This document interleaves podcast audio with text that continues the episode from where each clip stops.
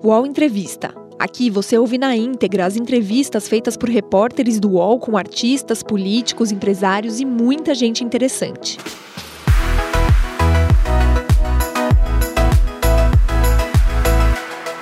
Olá pessoal, tudo bem? Meu nome é Leonardo Sakamoto, colunista aqui no UOL. Para comentar conosco os resultados das eleições e o que elas mudam no cenário político nacional, o UOL convidou o governador do Maranhão, Flávio Dino, do PCdoB. Bom dia, governador, tudo bem? Bom dia, Leonardo. Um prazer falar com você, cumprimentar o UOL e todos os internautas que nos acompanham. É, governador, antes de falar, até a gente tem bastante coisa para falar de política nacional, né? Muita coisa se aconteceu, muitos desdobramentos para a direita, para a esquerda, o próprio presidente da República. Mas antes eu queria começar falando do seu estado, do Maranhão, da sua capital, São Luís. Né, partidos da sua base lançaram candidaturas, diversas candidaturas à prefeitura da capital no primeiro turno. Mas no segundo turno não houve uma união em torno do candidato que o senhor apoiou, Duarte Júnior, do Republicanos, e que acabou perdendo para Eduardo Braide, né, do Podemos. É, como é que o senhor avalia isso? Em 2018, nós fizemos uma ampla aliança estadual aqui, lutamos muito para mantê-la agora na eleição de 2020 isso foi possível na imensa maioria das cidades, mas não em todas. No caso de São Luís, havia um candidato favorito desde a eleição de 2016, que era exatamente o candidato que se elegeu, o deputado Braide. Ele já havia tido quase 50% dos votos em 2016. Neste ano não foi possível unificar todo o nosso campo para enfrentá-lo, houve a dispersão no primeiro turno, com o compromisso de que no segundo turno haveria uma ampla união. Isso, infelizmente, não se verificou, e isso foi determinante para o resultado eleitoral, ou seja, a base de apoio ao governo se dividiu, uma parte dela, por exemplo, o PDT, o DEM, optaram por apoiar o candidato da oposição. E aí, claro, que ainda que por estreita margem, ele acabou sendo vitorioso.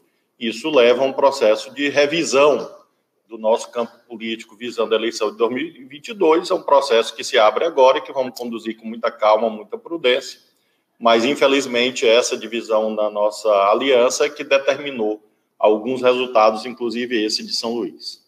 O senhor avalia essa divisão como uma, uma forma de crítica ao, ao, seu governo, ou ao mesmo tempo o senhor acredita que isso pode influenciar nos projetos que o senhor tem é, no Maranhão para os próximos dois anos? O nosso governo continua com uma avaliação muito alta de aprovação entre 60% e 70%. É, todos fazem questão de dizer que não estão rompendo com o governo. Eu imagino que, na verdade, a questão central é que eu não posso ser candidato à reeleição, uma vez que já fui reeleito em 2018, e há hoje duas pré-candidaturas postas, o vice-governador Carlos Brandão, que é do Republicanos, e o senador Everton, que é do PDT. Então, eles dois desejam ser candidato a governador e acho que é essa disputa entre eles que tem determinado essa é, divisão em muitas cidades do Maranhão. Eu espero que seja possível algum tipo de entendimento, vou trabalhar para isso, para que a gente possa manter o nosso grupo unido e, mais uma vez, vencer as eleições em 2022. O senhor falou de 2022, acho que é legal até começar a entrar a falar dele sobre o. Uh, começar falando de 2022, é, sobre o presidente Jair Bolsonaro. Né? O presidente ele fez campanha aberta para 18 candidatos a prefeito, dos quais cinco se elegeram, né?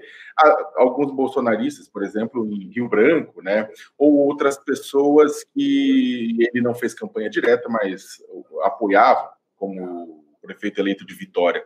Agora, uh, cidades grandes, as duas maiores cidades do país, São Paulo e Rio de Janeiro, em que candidatos procuraram e receberam as bênçãos do presidente, tanto Celso Russomano quanto Marcelo Crivella, uh, tiveram um, um, desempenho muito ruim em ambos os casos. Né? Uh, na sua avaliação, o presidente Bolsonaro sai derrotado dessa eleição? Se nós olharmos nacionalmente, não há dúvida que a direita venceu a esquerda, ou seja, a direita é amplamente vencedora sobre a esquerda. Quando nós matizamos isto, ou seja, olhamos as várias nuances que há no interior de cada campo político, nós vamos encontrar que o bolsonarismo, a antipolítica, umas coisas meio até caricatas, anedóticas, que prevaleceram em 2018, já não tiveram muito espaço em 2020. Então, eu diria que esta face da direita brasileira, a face mais selvagem, bruta, violenta, como disse, até anedótica, saiu derrotada. Como o Bolsonaro é a expressão disso, não há dúvida que ele saiu derrotado. Agora, é importante lembrar que ele ainda está no governo e depende muito da sua condução, sobretudo da política econômica. Como eu acho que a, o governo vai muito mal, infelizmente, porque eu, como brasileiro, torço para que as coisas deem certo, mas acho que o governo é, é muito ruim e vai piorar. É um governo desacertado, desorganizado, desorientado. Não existe gestão em nenhuma área, muito menos na, na, na questão econômica, e por isso imagino que a força de atração do Bolsonaro é, é declinante, ou seja, 2020, a meu ver, é parte de um processo de decadência que irá até 2022.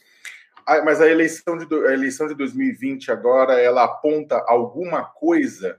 É, ela deveria ensinar alguma coisa ao presidente Bolsonaro para 2022? Eu acho que a questão principal do, do Bolsonaro é o seu mau desempenho administrativo. Isso que faz com que ele tenha menos capacidade de ser uma força atrativa de um campo político.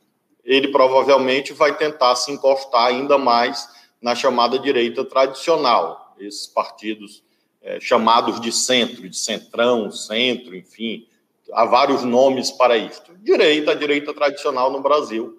Ele vai tentar se encostar um pouco mais nisso, é, a meu ver, com muita dificuldade, na medida em que o governo mal avaliado, essas forças de, de direita tendem a buscar outros caminhos, até porque a elite brasileira, os donos do dinheiro, do capital financeiro, enfim, a classe dominante brasileira já não vê o Bolsonaro com bons olhos. Nunca viu, a bem da verdade.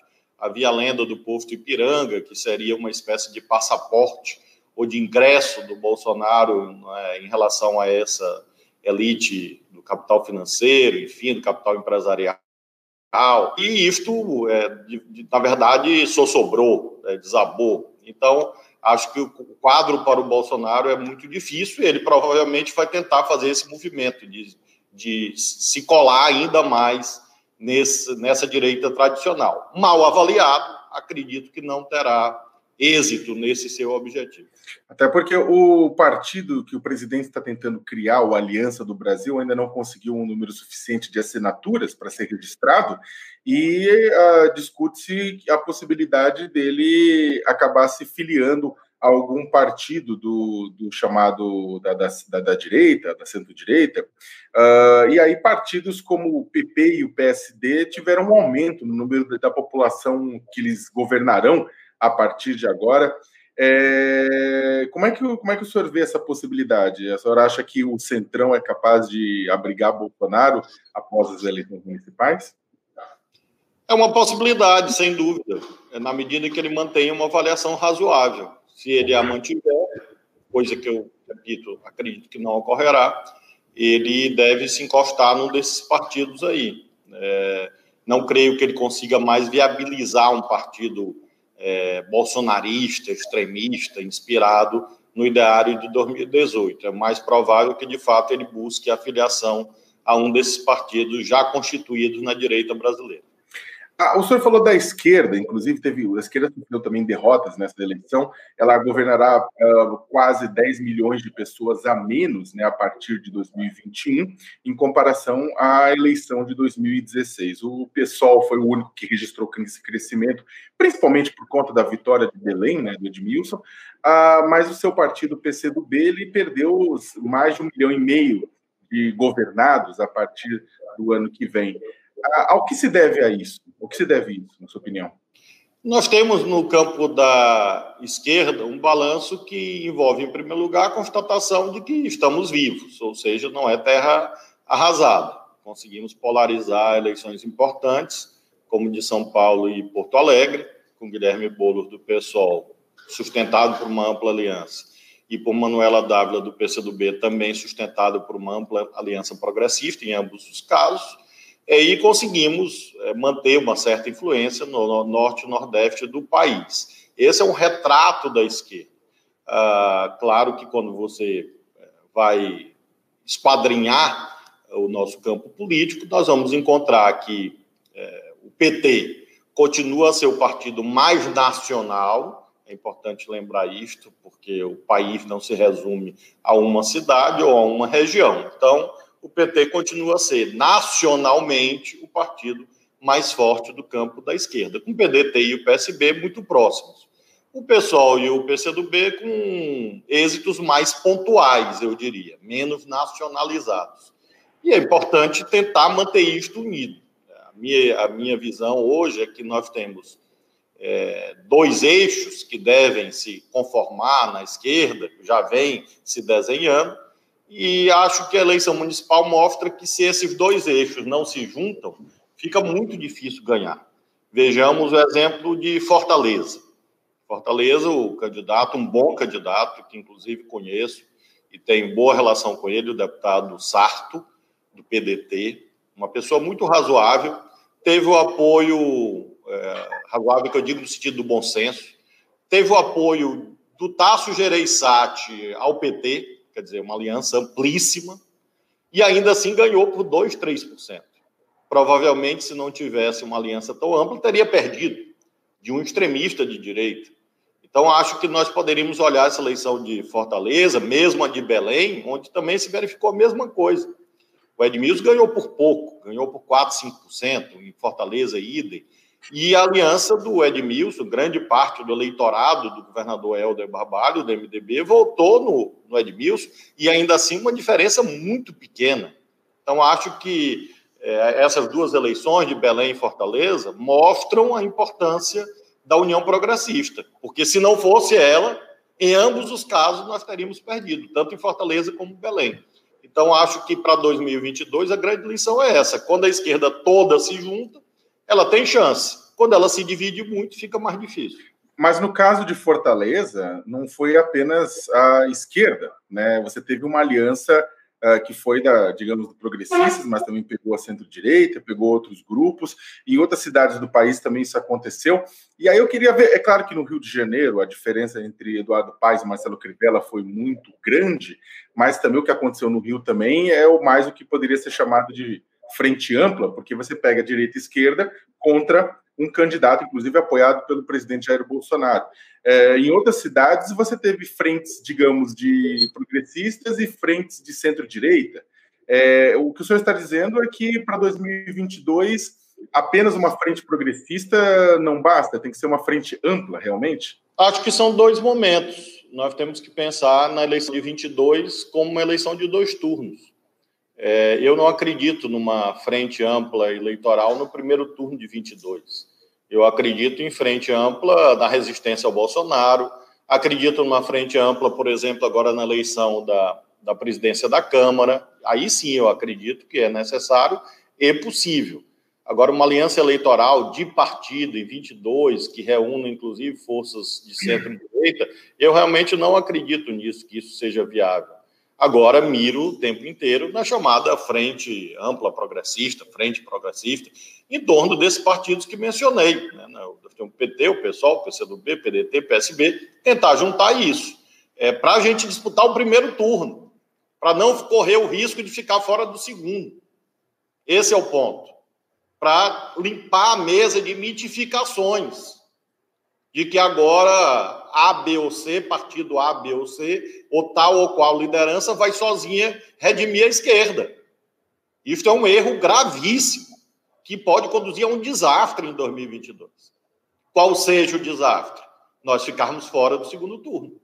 Então é preciso é, analisar que nós tivemos alguns êxitos, estamos vivos, não é terra arrasada, mas é preciso entender que nós continuamos numa ofensiva da direita ofensiva da direita, direita amplamente vencedora na eleição municipal, nas suas várias facetas, porém amplamente vencedora.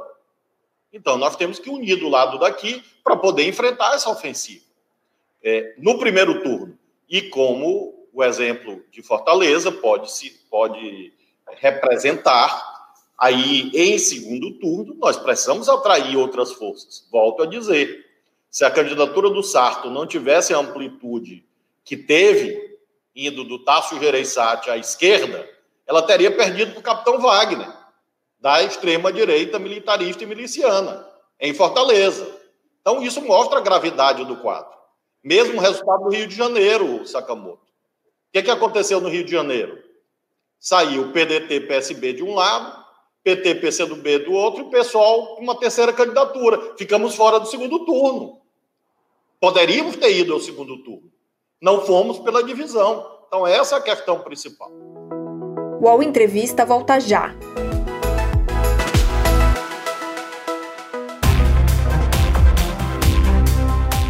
Baixo Clero é o podcast de política do UOL. Toda semana eu, Carla Bigato, converso com os comentaristas Maria Carolina Trevisan e Diogo Schelp sobre temas que dominam a pauta política brasileira. Você pode ouvir o Baixo Clero e outros programas do UOL em uol.com.br podcasts, no YouTube e também nas principais plataformas de distribuição de podcasts.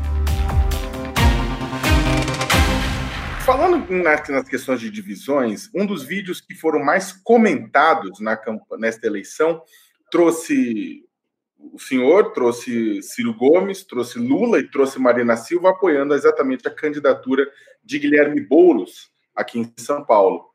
Muitos viram naquilo a possibilidade de um embrião de uma frente progressista anti-Bolsonaro em 2022, como mesmo o senhor fala. Outros que era apenas um apoio pontual e conjuntural, dada as divisões entre alguns dos envolvidos, mais notadamente entre é, o PDT do, ex-governador Ciro Gomes e o PT de Lula. O que, que você viu? O que, que o senhor viu nesse vídeo? Um sinal de esperança. Acho que nós tivemos ali um, algo tópico, localizado, é, em torno dessa candidatura empolgante do Boulos na cidade de São Paulo. Ele próprio, uma figura muito cativante, muito é, amigável, muito. Ontem mesmo falei com ele. É uma pessoa realmente agregadora. Que bom, que positivo. E, e espero que nós possamos manter esse ambiente minimamente de diálogo entre essas forças. Agora, é, significou já uma vitória dessa visão da União? Ainda não.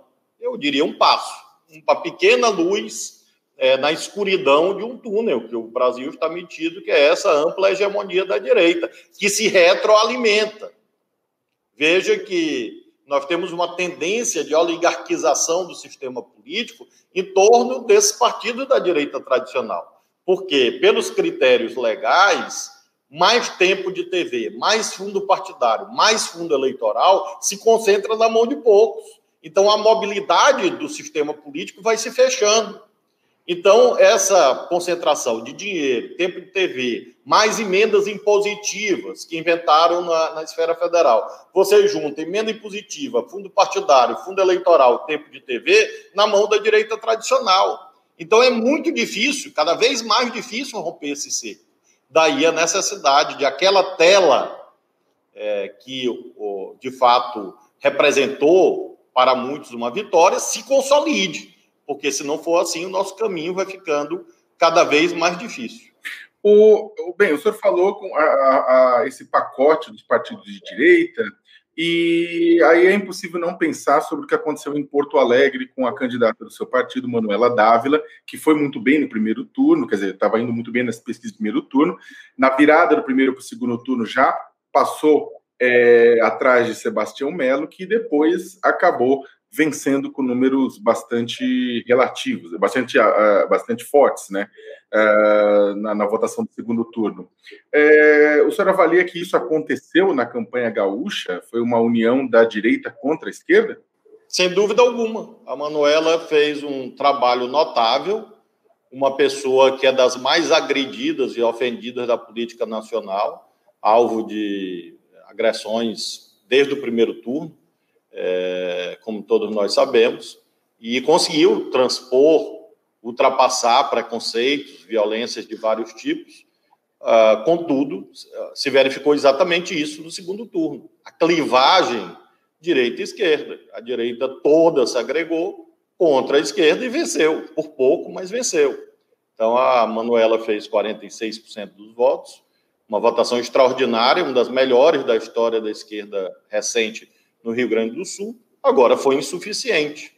Por isso que eu acho que, para além de ilusões no nosso campo político, a gente tem que ver isso. A direita quando chega numa disputa conosco, ela se une mais. Então a gente tem que unir mais do lado daqui, principalmente considerando esse retrospecto de dificuldades que nós temos tido desde 2016.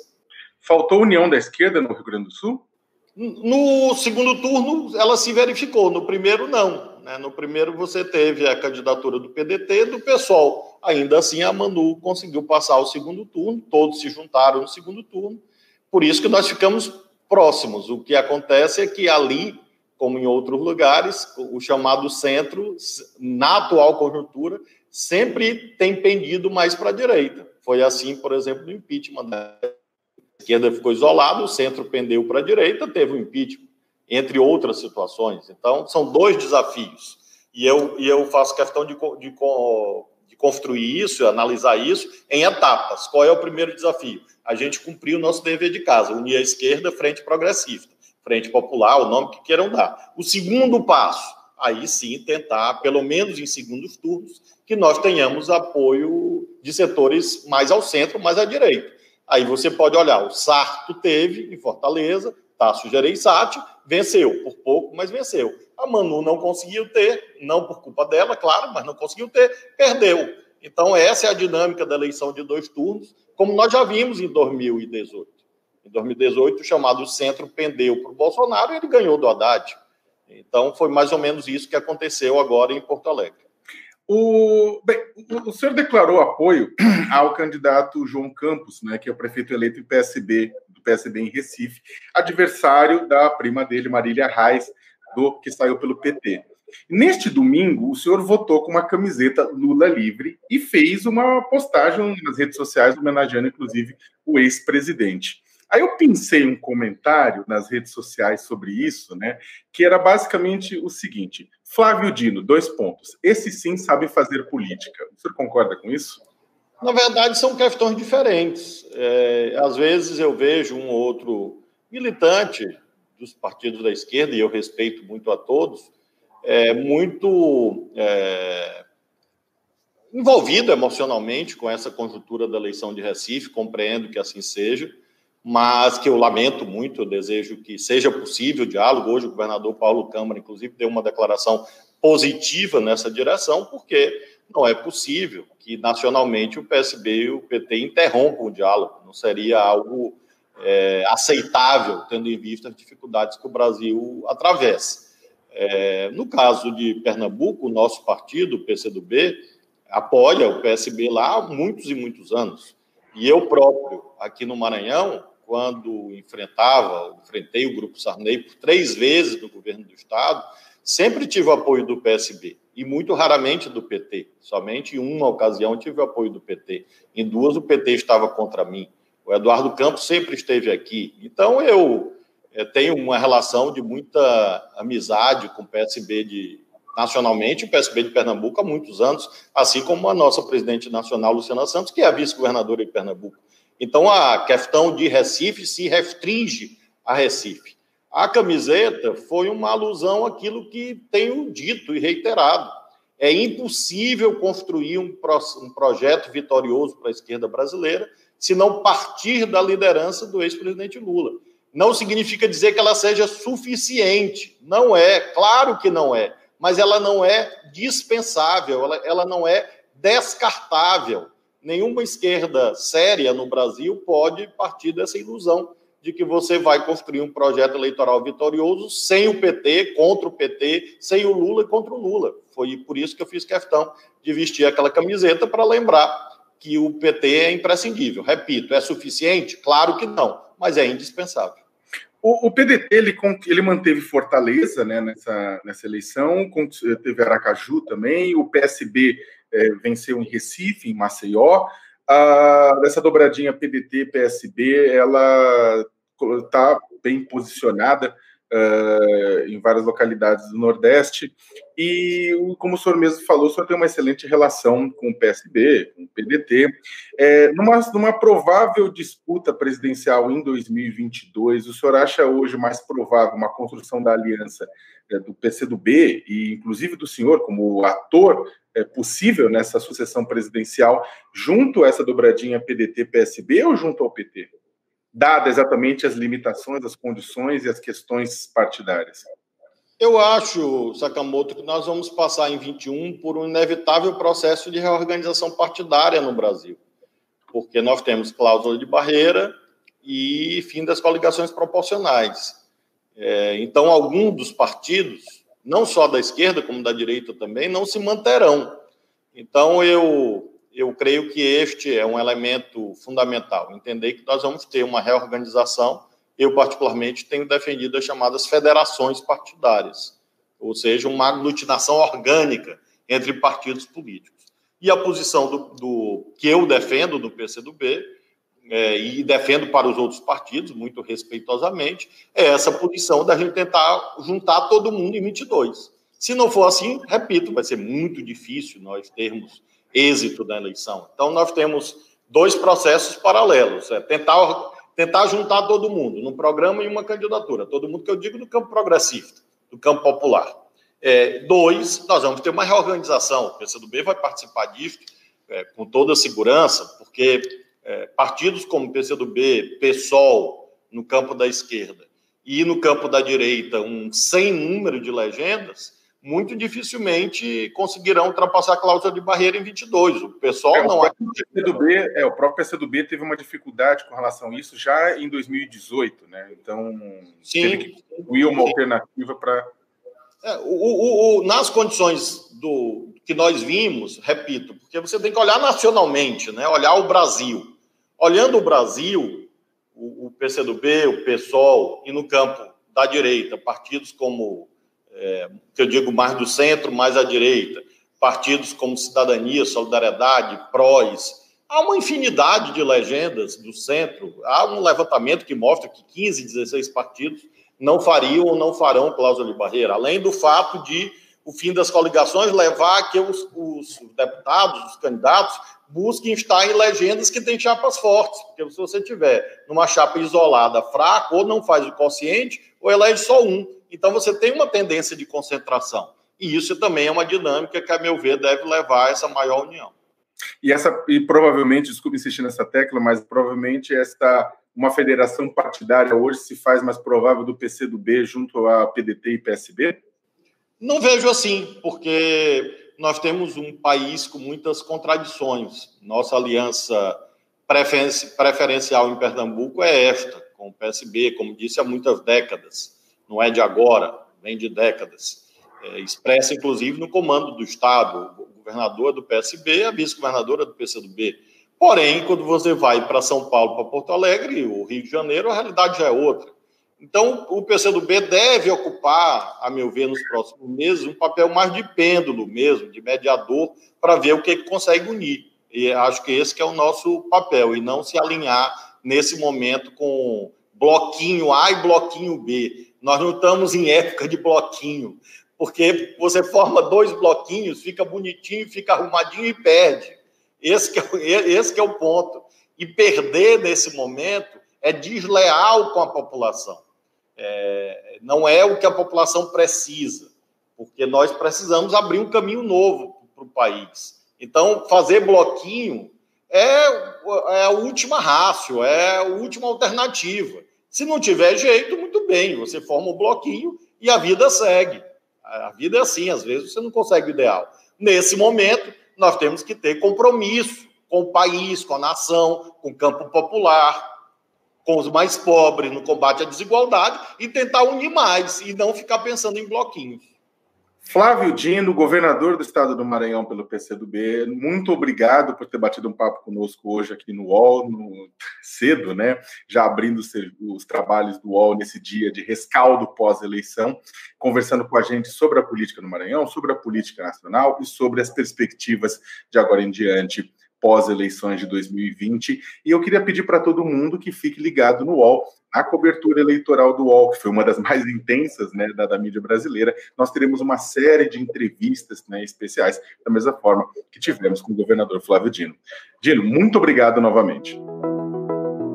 O UOL Entrevista e outros podcasts do UOL estão disponíveis em uol.com.br/podcast. Os programas também são publicados no YouTube, Spotify, Apple Podcasts, Google Podcasts e outras plataformas de distribuição de áudio.